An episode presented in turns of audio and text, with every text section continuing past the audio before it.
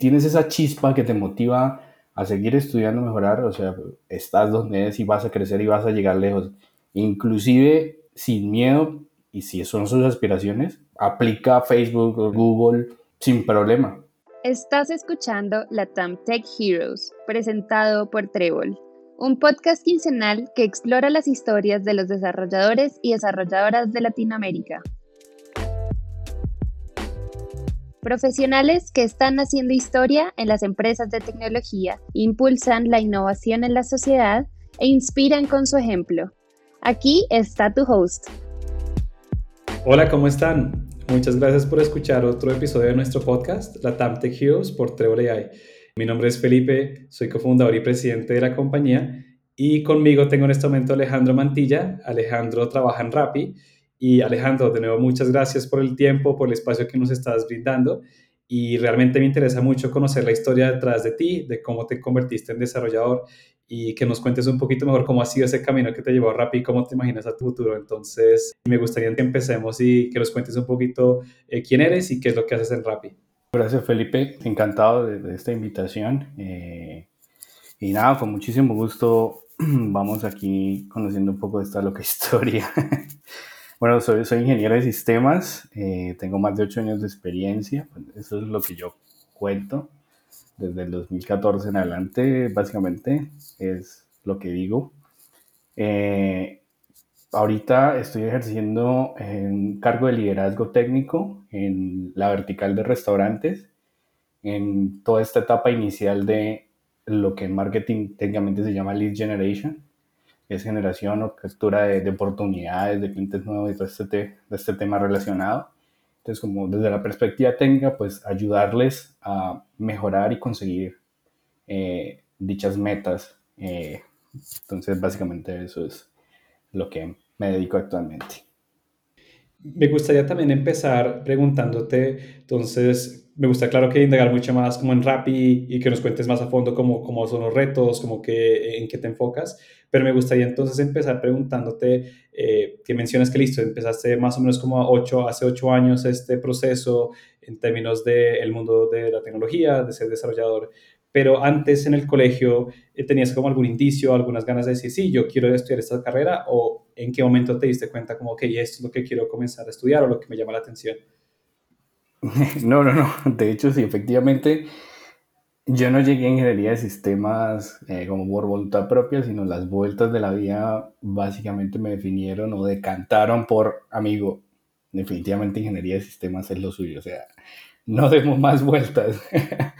No, eh, bien atrás, la verdad fui bastante afortunado. Eh, honestamente no sé si siguen existiendo. Eh, si sí, y los oyentes que tengan hijos, hermanos menores o lo que sea y vean a este chico hiperactivo así, con ganas de armar o de desarmar, como dicen nuestros papás.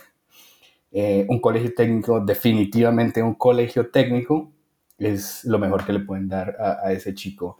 Yo estoy en el, Instituto Técnico Superior de Zapata de la ciudad de Bucaramanga. Yo soy de Bucaramanga, todas estas. Eh, y este colegio es técnico eh, y ahí viví los seis años de experiencias tanto con buen nivel educativo, literal academia formal, como esta otra maravillosa parte que iba a contrajornada, o sea, todo el día era completo de, partes técnicas, entonces, que son partes técnicas? mecánica industrial, metalmecánica, forja, electrónica, sistemas de computador, dibujo técnico. Entonces, básicamente, desde cuando uno está formando su, ser como aquel adolescente eh, que va creciendo, ya está rodeado de esta parte práctica de la ingeniería. Obviamente la ingeniería es la formalidad de los números y detrás de las verdaderas cuentas, y, pero uno está untándose ya de, como de la parte aplicada y definitivamente cuando yo salí del colegio, eh, en mi cabeza solo decía, quiero que al lado de mi nombre diga ingeniero.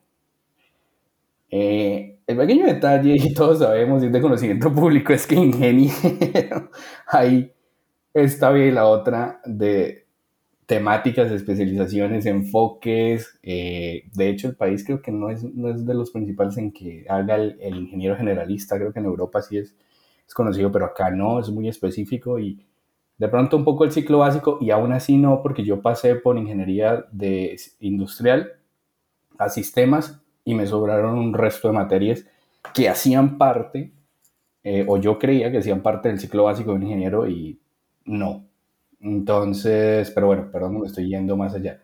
Del colegio me gradué de la especialidad electrónica. Eh, creo que podría decir que soy ingeniero electrónico frustrado porque me encantaba mis respetos para los que lo son y son capaces de ir desde nada a un diseño de un componente, etcétera. Pero al final no fue lo mío y por eso yo dije, bueno, ya que me está etapa en el colegio, definitivamente no para la profesional, pero ya la quemé, la conocí, pues terminé viendo derivadas y unas temáticas de primer semestre de cualquier ingeniería en el colegio y yo, ok, esto está, está, está pesado. Entonces dije, no, vamos por, otro lado. Entonces fue como en el colegio donde dijiste como listo, muchas de las clases eran como técnicas y tenían como, eh, por decirlo así, te dieron como estas habilidades donde tú dices como, o por lo menos no habilidades, sino como interés, como en la parte técnica, como, hey, curioso, listo. Y entraste a la universidad, entonces dijiste, quiero empezar por ingeniería de, eh, industrial, me mencionaste, y después electrónica y después sistemas, o cómo, cómo fue ese salto? No, no, no. Pues resulta que uno con 16 años eh, no, no, sabe mucho de la vida, ¿no? Entonces, había quemado esta pequeña etapa, como les menciono, electrónica, y yo dije, bueno, sigamos con, con una ingeniería, eso está claro, pero entonces hace un primer filtro, nada de medicina, listo. Y ahora me enfoco yo en esta temática y definitivamente no, no, sabía qué hacer. Entonces mi padre, pues es ingeniero industrial de, de, de la UIS y allá me presenté porque aparte em, nosotros recibimos una educación de calidad en ese colegio y era casi un trámite pasar a la UIS. Es una universidad pública, una de las mejores del nororiente colombiano. Hay que presentar examen y todo, pero en serio el nivel nos daba como para pasar. O sea, yo creí que no los iba a volver a ver. Seis años con ellos y entro el primer día del enero del 2007 en la bienvenida de los nuevos estudiantes admitidos y como el 60 o 70% del colegio allá, yo, ¿qué onda? Pero bueno, entonces yo dije, no, mi padre, pues, eh, he sido afortunado en, en, mi vida, entonces mi padre nos dio un buen ejemplo y nos daba una buena vida, entonces yo dije, en últimas, ingeniería industrial ofrece eh, algo llamativo para el mundo profesional y de hecho era una de las más solicitadas. Se presentaron eh, si no estoy mal, más de 300 personas solo emitieron 90 y pues pude, pude pasar, pero estaba tan perdido que yo le solicité a mi papá que por favor me pagara el, el, doble admisión, o sea, la doble evaluación de, de, formato. Y me presenté ingeniería química, cuando les digo todo. mi segunda opción, eh, si no pasaba, era ingeniería química. Entonces, definitivamente eh, no, había, no había más un futuro claro ahí. Pero afortunadamente ingresé industrial. y creo que ahí es donde empieza a ponerse divertido. En eso fue en el 2007 al 2009. Fue donde la vida empezó ya a darme señales. No sé si me vas a preguntar algo. No, sí, sí. Entonces, si quieres continuar, entonces, ¿cómo te comenzó a dar señales como de sistemas, ingeniería? Ah, no, electrónica. no, no, no, la electrónica al final la dejé de, del colegio y por eso digo que los admiro y los respeto infinitamente, los, los que se dedican a eso, mis respetos. Las señales que me dio fue, en, lamentablemente como es una universidad pública, empezaron a, hacer ciertos paros y, y, demás, se fue corriendo el semestre hasta que al final en el 2009 se cancela definitivamente un semestre que ya iba corrido. Entonces, en términos calendario, estaba cerca de perder un año de educación, calendario, ¿no? Semestre. Entonces, mi padre en ese momento otra vez vuelve a aparecer eh, y me dice, estaba de docente en el CNE, me dice, venga, usted siempre ha querido o siempre le han gustado todo este tema de computadores y demás, porque otra de las partes que, que recibí del colegio fue que nos enseñaron AutoCAD en dibujo técnico y yo hacía medio tiempo dibujándole planos a un ingeniero civil que es mi tío, le hacía planos eh, arquitecturales y todo, pues traspasando lo que ellos diseñan, literalmente estaba solo dibujante. Entonces siempre estaba todo el tiempo en el computador, eh, cacharreando, como decimos popularmente, cacharreando que una cosa, que la otra, que instalando, que formateando, para mi consumo, ni siquiera era como trabajo, sino para mi consumo, mejorando mi, ambiente de trabajo, y me dice, pues que le gusta tanto eso, porque no se mete a hacer, no, la, no lo que es muy popular conocido como que si uno se mete a sistemas o alguna vaina es para arreglar computadores, no, mi papá sí me dijo, ¿por qué no hace el software? Hay unas ofertas en el SENA, que él estaba de profesor, y me dijo, hay unas ofertas de sistemas, no sé cuáles son, vaya, revíselas. Y yo llegué allá, veo la oferta pública y literalmente apareció una vaina que yo, lo recuerdo, claramente no fue así, pero yo lo recuerdo como esa cancioncita de Ángeles que en un letrero y brillante decía técnico en programación de software. Ese técnico no tenía desperdicio, o sea, era una tecnología pero no tenía desperdicio, era técnico en programación de software. No había más, no había que inventarle nada, nada. Muy específico. Yo dije, no pienso perder un año calendario de mi vida, vamos a hacerlo mientras tanto eh, además de ciertos beneficios que tiene uno como estudiante del SENA, eh, que recibe una cierta parte por patrocinio, por temas financieros, entonces, ¿me van a pagar por estudiar? Eso suena aún más magnífico, o sea, genial. Y nada, definitivamente ahí entré, conocí ya un poco más a fondo la programación seriamente, y eso que nos enseñaron con visualbasic.net, que eh, era como el, como el más sencillo, como el, el no hardcore para la gente. Eh, pero no, enganchadísimo con lo que pude empezar a hacer con mis propias manos, que se veía un software, un producto final y que la gente lo podía usar. Entonces ahí de una vez quedé enamoradísimo.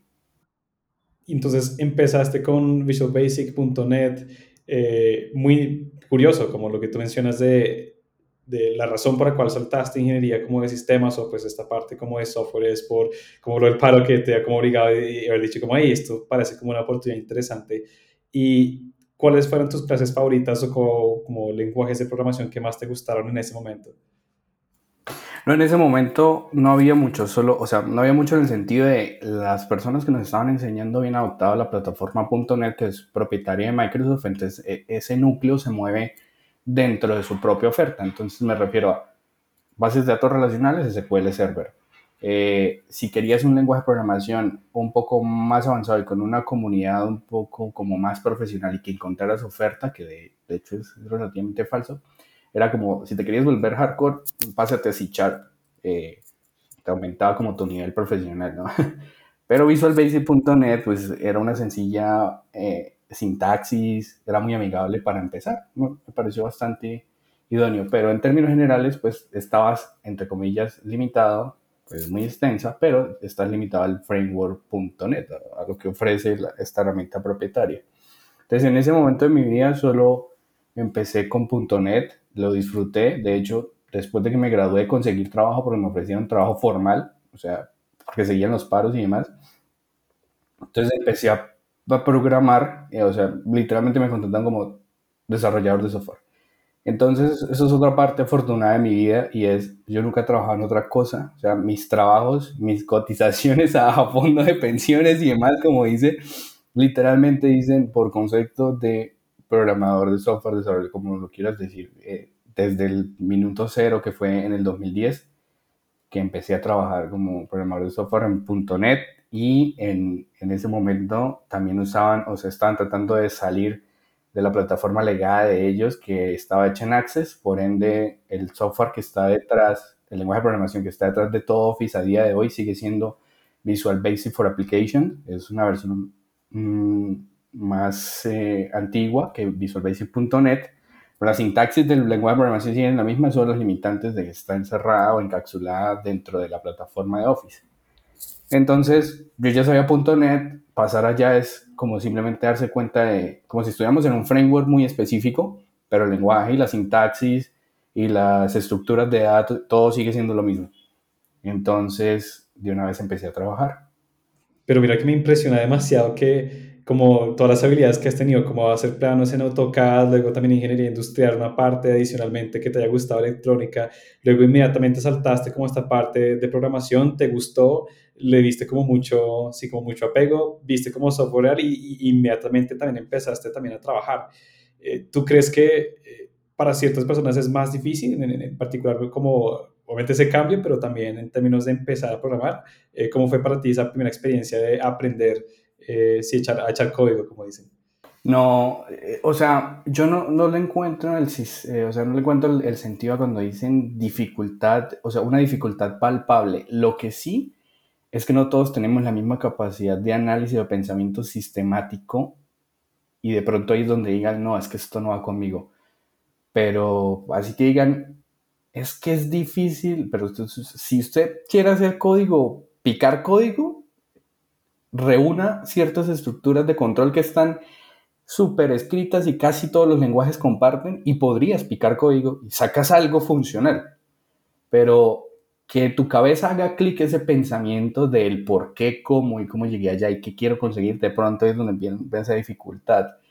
Pero por la misma hay lenguajes que su misma naturaleza eh, ayudan a, a, generar esa emoción y ese enganche, tipo Visual Basic, Python, eh, que otro yo considero que es muy amigable, para, inclusive para gente que no tiene nada que ver, porque en el transcurso de estos 12 años, porque eso fue en el 2010 a hoy, eh, me he encontrado con gente que, o sea, de otras carreras y de una u otra forma hemos estado picando código, haciendo correcciones, sacando scripts pequeños y Python, entre comillas, para este tipo de perfiles es uno de los mejores amigos.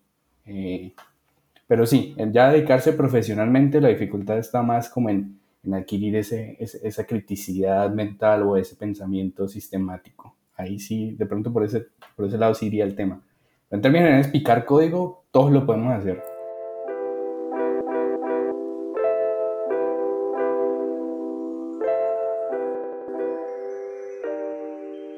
Haremos una breve pausa para hacer énfasis en la idea que acaba de compartir Alejandro. Cualquier persona puede programar. Y para ello traemos una frase del libro Aprenda a programar de Chris Pine. La programación no se trata de lo que sabes, se trata de lo que puedes descubrir. Así que si hasta ahora estás empezando en el mundo de la programación, no te desanimes, sigue trabajando y aprendiendo con esmero y paciencia y esto más adelante va a rendir sus frutos. Nosotros creemos en ti. Volvemos con nuestra entrevista.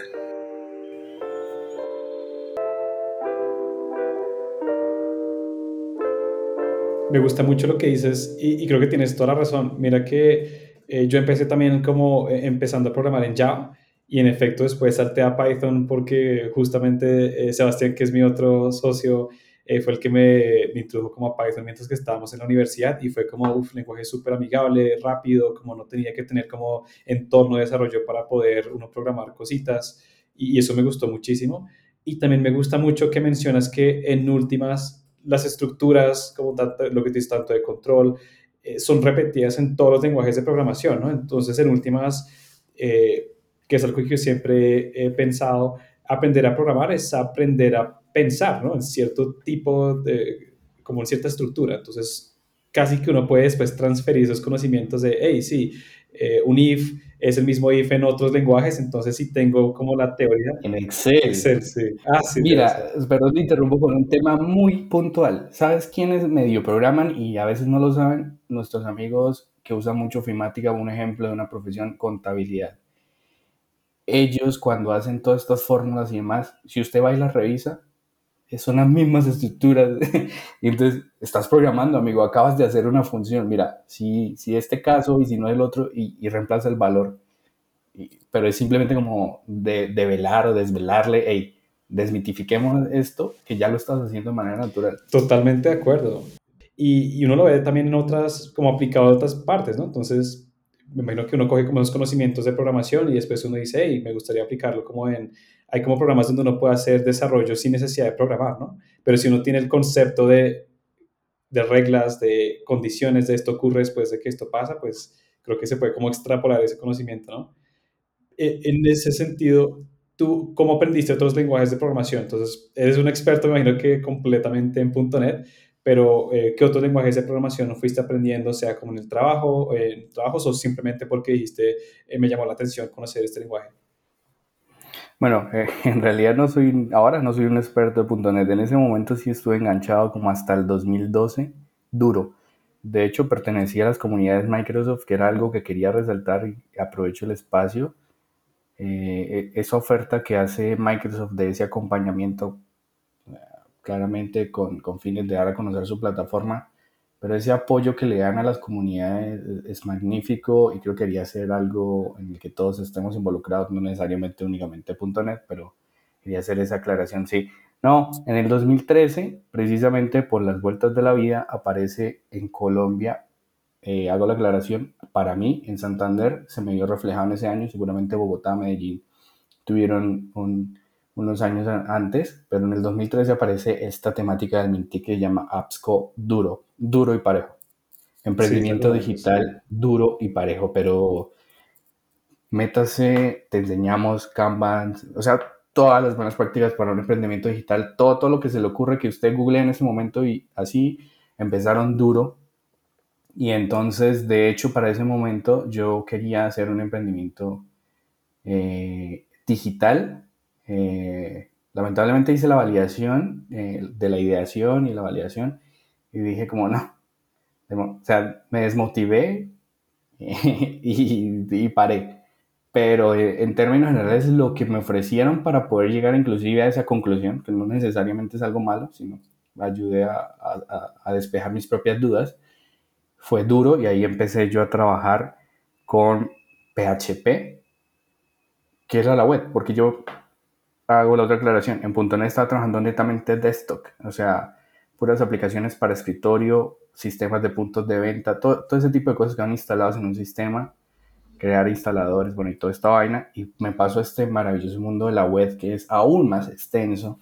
Eh, y, empecé con PHP porque pues, es uno de los lenguajes de, de, programación más populares para la web, más, o sea, con mayor documentación, grandes comunidades. Y yo dije, bueno, no me voy a poner a reinventar la rueda.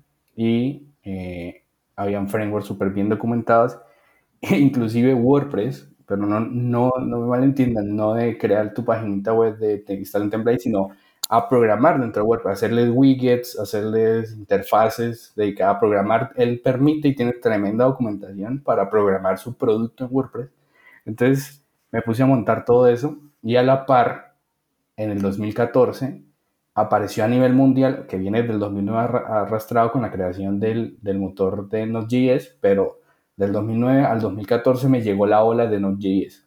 Entonces, entre el 2013 y el 2015 fue la dupla PHP Node.js como bajo demanda, pero si, te fijas sigue siendo JavaScript y ya venía usando JavaScript para la parte de, de frontend, entonces eh, estaba esa relación y esa era como mi dupla de trabajo. Y entonces fue como a través de apps.co, más que tú dijiste, listo, quiero lanzar este emprendimiento, que después dijiste, no, eh, quiero otra cosa, que conociste PHP y también al mismo tiempo fuiste conociendo Node.js como esos dos lenguajes. Correcto, entonces como eh, los admiro y los respeto a todos los co-founders que nos estén escuchando, eso es tremendo trabajo. Yo dije, voy a decantar a enfocarme en la parte técnica. Entonces durante todo ese tiempo desistí de mi idea y, estuve participando en el, lanzamiento de muchos MVPs, tratando de ayudar desde la parte técnica y al mismo tiempo iba creciendo yo como profesional en tecnología. Por eso empiezo a contar mi, mi experiencia laboral moderna del 2014, honestamente, que empecé a conocer toda la web, parámetros, redes, API, etcétera, etcétera, etcétera. Podemos hacer una lista gigantesca de todo lo que hay que saber. Para mí fue mágico que ahora que tú mencionas PHP, que cuando yo también estaba en la universidad y también quería aprender un poquito por mi cuenta, cuando pude como recibir un request como del servidor y mostrar una página como un HTML, aunque sea sencillita, eso fue como, uff, no puedo creer que esto, que esto sea verdad. Porque yo vi un poquitico de HTML en el colegio, pero eso es como muy, muy básico, ¿no? Como que le dicen a uno, haga, haga su página web, pero es un archivito que uno le da doble clic y lo ve en el navegador y, y ya.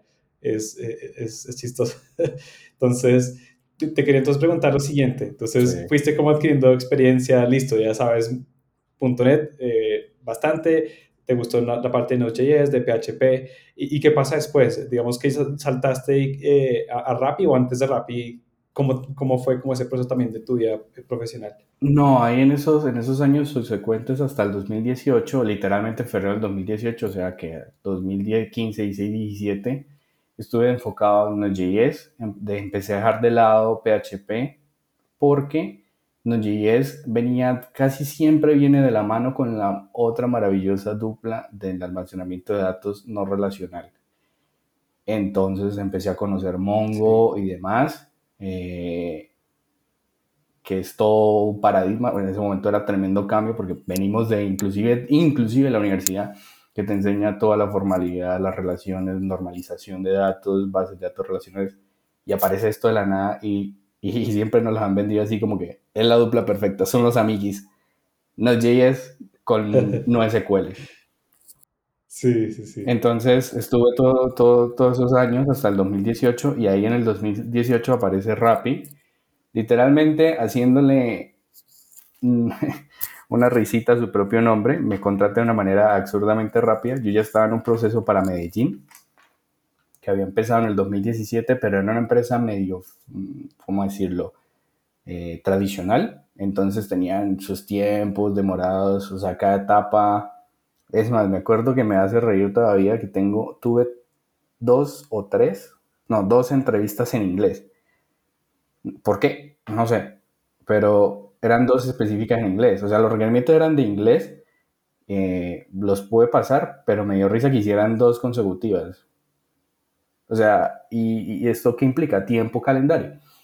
Entonces, de la nada, el, ahí lo hice la investigación y literalmente el 5 de febrero del 2018 aparece rápido en mi LinkedIn. Hola, eh, me parece interesante tu perfil, creo que podrías trabajar con nosotros. Si estás interesado, mándame tus datos de contacto. Entonces, eh, yo les escribo que sí, desaparecen unos días y el 14 me vuelven a contactar, el 14 de febrero, me dicen, ya qué pena, estamos organizando, ya te asignamos a la persona de recursos humanos, bueno, de, ¿cómo es? De, de hunting, de, de, de, profesionales. Ajá. Sí, o sea, ya asignado a una persona de proceso, qué pena la demora, y esta persona te va a estar acompañando. esa persona me escribió ahí mismo y me dice, hola, el siguiente paso, que a propósito es bastante estándar en, en las empresas de tecnología modernas, tienes que hacer eh, una prueba Hacker Rank eh, de estructuras de datos y lógica de algoritmos y demás, tienes plazo hasta X día, tú la presentas, eh, cuando se cumple el plazo, la revisaron ahí mismo, que creo que fue el 16, sí, fue el 16, y me mandan, oye, eh, vemos que completaste el porcentaje que, que, tenemos, que creo que era el 80% de completitud, de, eso está calificado tanto en nivel de complejidad de espacio como, bueno, etcétera. Entonces HackerRank tiene su propia estructura y eso te da como una ponderación general entre los tres ejercicios. Y el siguiente paso era una entrevista técnica. Eh, si no estoy mal, fue el 20, sí, el 20 de febrero me citan unos empleados ya de Rappi, eh, me hacen una serie de preguntas eh, que inclusive fueron de Node.js. Eso es otra cosa que tengo que acotar y espero que mis compañeros de... Ah, eso ya se las saben mis compañeros de Rappi. A mí me entrevistaron para hacer dev de Node.js, me preguntaron por, por NoSQL, me preguntaron por polígonos en, en, Postgres, en Postgres y yo, yo estaba convencidísimo que iba a ser dev de Node.js. y listo, y ya el 26 me, me, dicen, te mandamos la oferta, ¿estás de acuerdo? Yo, me pareció la, la oferta cuando, sea, laboral y contractual. Yo la reviso, estoy de acuerdo, y al siguiente día me ponen tiquetes porque me preguntaban cuándo podía empezar. Y yo, pues en este orden de ideas puedo empezar el primero de marzo del 2018. Me mandan los tiquetes, ya tienes acá, vas en un proceso de, de onboarding que es presencial en Bogotá eh, y tienes, te vienes por acá un mes con todo, obviamente todo pago, y yo, bueno, o sea, fue en, en, pocos días, mientras el proceso en el que venía antes llevaba como dos meses, eh, y cuando yo ya había recibido, yo ya había recibido el, el, eh, la oferta laboral, y llegaron ellos también con una oferta laboral, y yo, no, amigos, ¿qué estamos haciendo? Entonces, nada, pues, honestamente decanté por Rappi por, por esa afectividad y como esa emoción y después se da uno cuenta que se está metiendo en tremendo startup y dije, bueno, aquí era. Y creo que le pegaste magnífico y, obviamente como Rappi sigue creciendo es una locura, es súper impresionante. Pero también lo que también me genera a mí la duda es, a ti siento que te fue como demasiado bien en las entrevistas de entrada, Entonces fue como listo, te presentaste, funcionó, te mandaron una oferta, te fue como un muy buen puntaje en HackerRank. ¿Qué crees que fue esas habilidades que te permitieron eh, como inmediatamente, como dicen en inglés, como ace the interview, como pegarle inmediatamente la entrevista? Porque yo siento que habrán personas que dicen como, oh, yo también quiero ser parte de Rappi, otra startup que esté en alto crecimiento. Eh, ¿Qué crees que para ti funcionó para que en el momento que te presentaras fuera como listo? Fue el background de los últimos tres años consecutivos de andar en el mundo de las startups. El mundo de los startups te va a dar un nivel de crecimiento monumental porque, mm, o sea, vaya ni siquiera a una charla, o sea, no sé cómo lo tomen nuestros oyentes, pero ni siquiera vaya a una charla simplemente como con estos gurús. Vaya, métase a donde está la gente, la acción, como le digo, en ese momento era AppsCo, de los verdaderos emprendedores que quieren sacar esas locuras y uno a veces diciendo como usted que se quiere inventar, amigos. Entonces, listo, si uno se compromete en ese asunto, tiene que tratar de materializarle a esa persona y definitivamente sí o sí vas a aprender unas cosas. Por eso te digo que no me sorprendió que me hablan de polígonos porque en ese transcurso de ese año yo ya había estado viendo unos polígonos de disponibilidad para una empresa que quería eh, alquilar parqueaderos privados en zonas congestionadas, o sea, en los centros tipo Bogotá, en Chico Norte, aquí Medellín, el poblado, o sea, tipo empresarial congestionado, donde están todas, y quería darle como ese ingreso plus a los propietarios que tengan un parqueadero eh, disponible. Con eso era que querían. Entonces, ¿qué implicaciones tiene? O sea, indiferente si te gusta o no la temática, ponte a pensar cómo materializas eso. Entonces, polígonos de disponibilidad. Para algunas personas va a sonar aquí obvio, pero tienes que ponerte a leer cómo montas unos polígonos y con qué herramientas y dónde los almacenas. Entonces, yo creo que eso fue, entre comillas, la suerte que tuve o la fortuna, porque Rappi en ese momento estaba expandiéndose brutalmente. Entonces creo que vieron en mí que ya tenía ese, ese nivel de experiencia y como que no iba a ser como tan loco que yo me adecuara a lo que estaba haciendo, eh, a lo que estaban haciendo ellos, porque cuando yo entré, hasta ahora se estaba abriendo Argentina. Entonces ni siquiera estábamos en los nueve países que estamos hoy. Entonces, creo que por ahí fue eso, eso que mencionas. O sea, yo estoy totalmente de acuerdo, he sido muy afortunado, pero, pero creo que fue eso lo que vieron, porque ya el mundo de los startups te va a dar un crecimiento grande. Totalmente de acuerdo, totalmente de acuerdo. ¿Y, cómo fue para ti esa experiencia de voy a viajar, me pagan el onboarding, voy directamente a Bogotá, empiezo con una startup como de altísimo, como growth y, crecimiento que quieren acelerar en muchos países de Latinoamérica? Eh, ¿cómo, que, ¿Cómo fue esa experiencia y qué pasó después? Honestamente, era lo que yo estaba buscando. De hecho, cuando, o sea, lo dije así muy, muy, muy resumido, pero cuando yo me sentía a ver las ofertas, yo dije, quiero crecer, o sea, quiero algo que se esté masificando. O sea, los retos que tenemos a nivel local no son los mismos retos de cuando te quieres comer al mundo. Eh, y no es que menosprecie un nicho de mercado, sino que definitivamente la naturaleza en lo que quieres trabajar o lo que le apuntas te va a dar otra perspectiva y era lo que estaba buscando. Entonces, por eso también fue que canté por rápido, porque ellos me están diciendo, no, nos vamos a expandir en ciertos países, ya tenemos Colombia, estamos aquí abriendo Argentina, México, y dije, ok, esto, esto suena, suena muy interesante, me va, a dar esos retos. Y, e incluso antes de que continúes contando la historia, eso que acabas de decir me parece extremadamente importante y me gustaría que las personas que estén oyendo pensaran lo mismo, como el hecho de uno poder pensar como quiero crecer, me gustaría seguir trabajando con mi vida profesional y tener oportunidades para hacerlo. Y lo que tú mencionas, Alejandro, de que hayan retos locales de compañías que también tienen como esa ambición de comerse al mundo, Latinoamérica. Eh, yo creo que hay demasiadas oportunidades muy buenas también para personas que o están empezando a, empezando como a programar o que ya tienen algunos conocimientos y dicen, hey, de pronto trabajar una startup me va a permitir hacer como toda esta expansión, ¿no? Y eh, por eso qué pena que te interrumpía, pero me, me gustó demasiado ese punto. Entonces, eh, no, sí, me gustaría como que sigas entonces como qué pasó después. Y, no, o sea, eso, eso fue una de las partes que me ayudó a conocer a Rappi. Realmente yo no, yo no conocía a Rappi, para mí Rappi era una empresa que estaba eh, trabajando en, en, última milla, en delivery y demás, pero no sabía muy bien qué estaban logrando hasta que me explicaron. Y llego yo y están en la locura que implica abrir un país, porque no habían consolidado honestamente el producto. O sea, esto fue creciendo a medida y tan solo un pequeño problemita que hay que solucionar y se los dejo ahí de tarea y es solo consolidar localization, internationalization y globalization es un gran desafío para que lo revisen. Entonces, Te creo. entonces qué decisiones fueron a tomar, cómo iban a sacar eso. Y como Rappi siempre ha sido la bandera eh, y lo ha demostrado con números del crecimiento acelerado, eh, llegué yo y eso, eso fue la locura.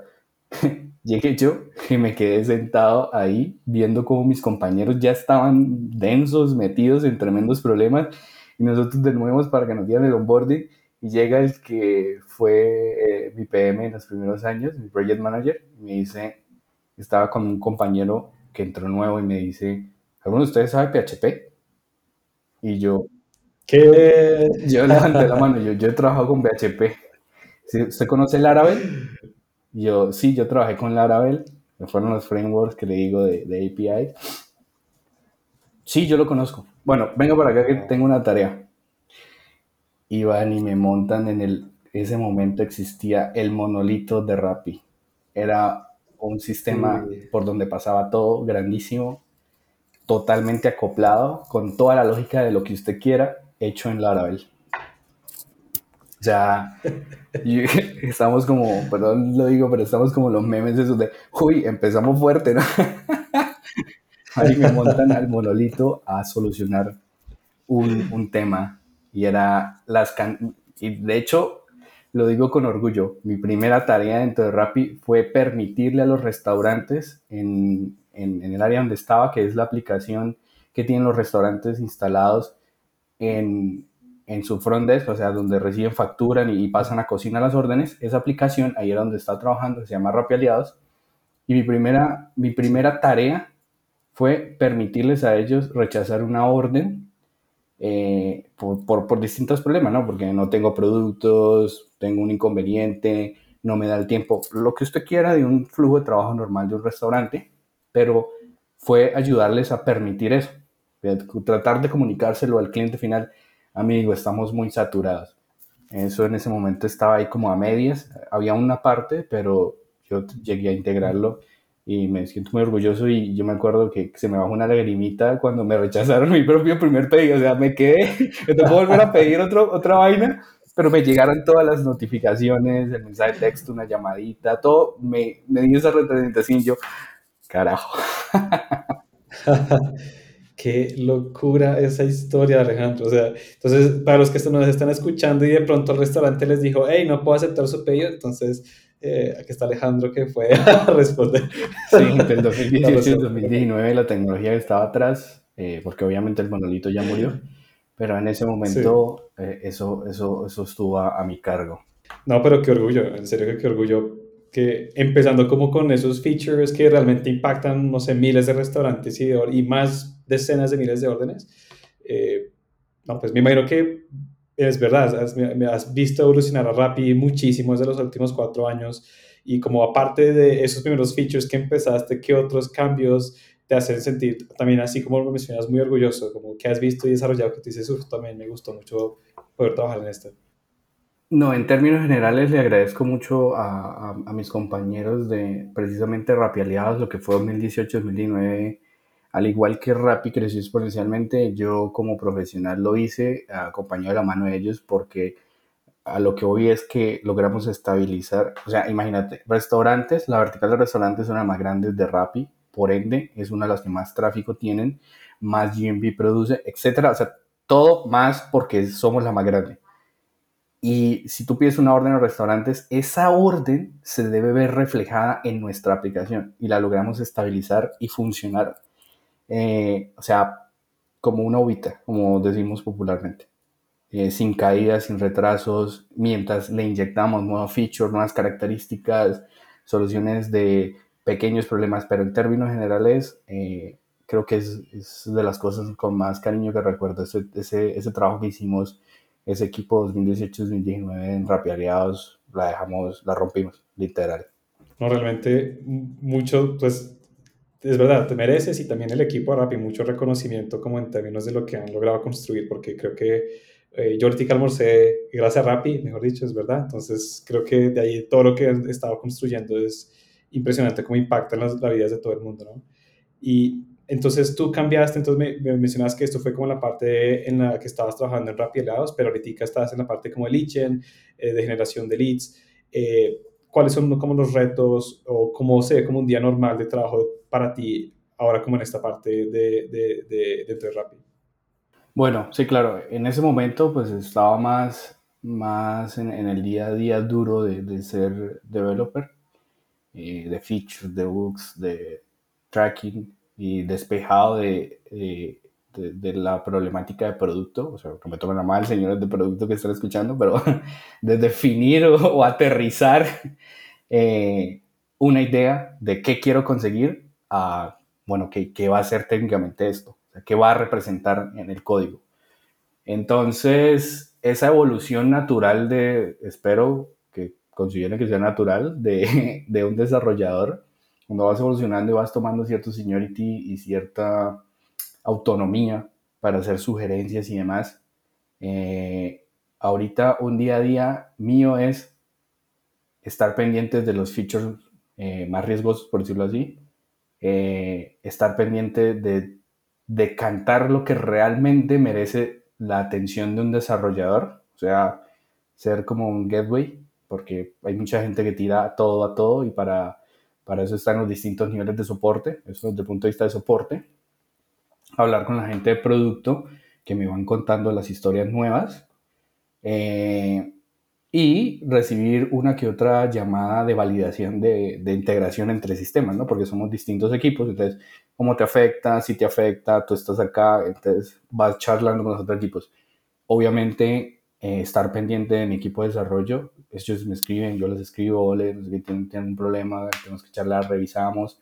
A veces me dicen, venga, si quiere conéctese porque tenemos un problema acá y creo que es esto. Pero a veces son simples validaciones, como a veces es casi que pair programming. O sea, desde una sencilla validación que uno, y yo los entiendo porque yo siempre he estado ahí también, no a veces se queda como, lo solucionó correctamente y dice, sí está bien. Entonces, eh, y ya pasar la L y, revisar mi calendario, básicamente.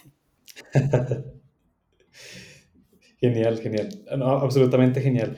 Y, entonces, ahora, eh, ¿qué es lo que más te gusta como la parte de trabajo? Sea el equipo, los retos como en programación, eh, no sé, la, la, cultura? ¿Qué es lo que tú crees que es lo que más te gusta en este momento de trabajar rápido? De la verdad, lo, lo, que siempre me ha tenido acá enganchado y estoy muy agradecido es esa capacidad de poder tener el crecimiento que he tenido. O sea, he dado pasos, no ha sido así acelerados, he pasado de lo que ellos consideraban semi-senior, porque depende de dónde lo mires, están las clasificaciones, si no estoy mal, de Uber o de Google, que tienen engineer, software engineer X, 1, 2, 3, 4, bueno, como sea que lo quieras clasificar, he podido hacer una evolución. Ahora estoy en cierto nivel en que lidero, ya llevo dos años liderando productos dentro de la, red, dentro de la vertical de restaurantes. Entonces, somos 10 cabezas en términos generales los que estamos liderando los distintos productos de toda la vertical. Eh, y eso es, eso, es, eso es como la principal cosa, es tener esa oportunidad de crecer, o sea, de que los méritos realmente se ven reflejados eh, uno como persona y como trabajador necesita eso, si digan que no, claramente se demuestra y se, entregan resultados, pero sentir que, que, está generando impacto y es reconocido, a mí me parece bastante valioso y gratificante. Obviamente, eso va a la par con recibir más responsabilidades y pues, estoy de acuerdo. No, claro, totalmente.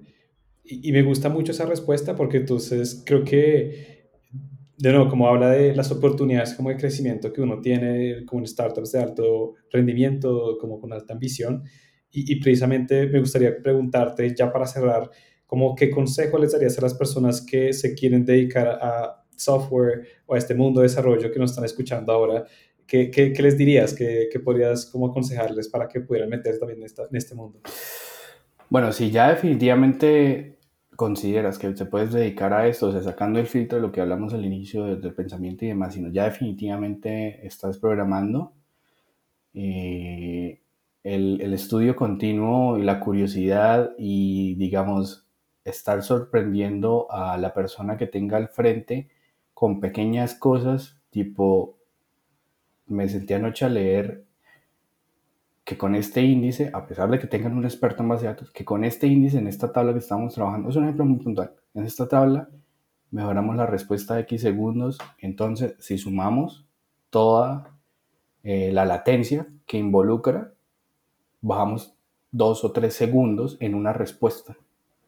O sea, ese tipo de cosas, si tienes esa chispa que te motiva a seguir estudiando, mejorar, o sea, estás donde es y vas a crecer y vas a llegar lejos inclusive sin miedo, y si son sus aspiraciones, aplica Facebook o Google sin problema, porque si ya tienes esta lógica de estructura de datos que es transversal, o sea, amigos, eso es transversal ah, desde el startup más chiquito hasta Google.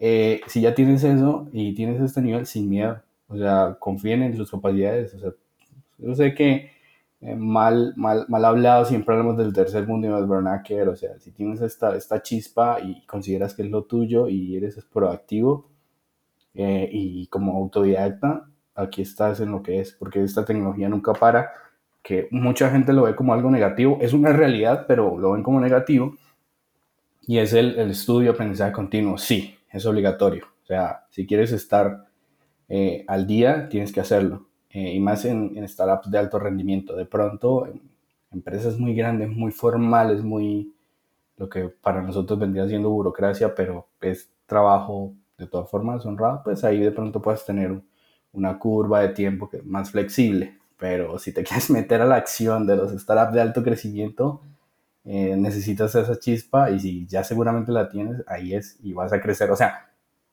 te van a hacer crecer porque también tienes una opción que fue como me pasó a mí, esto es un guiño guiño para Angelo Tamarones, básicamente me dijo, o empiezas a liderar este producto o te pongo a alguien por encima y no sé cómo te va a ir, ya tienes el nivel de seniority, lidéralo, o sea, no pierdas más tiempo, vamos, vamos que vamos, Diego, bueno, vamos.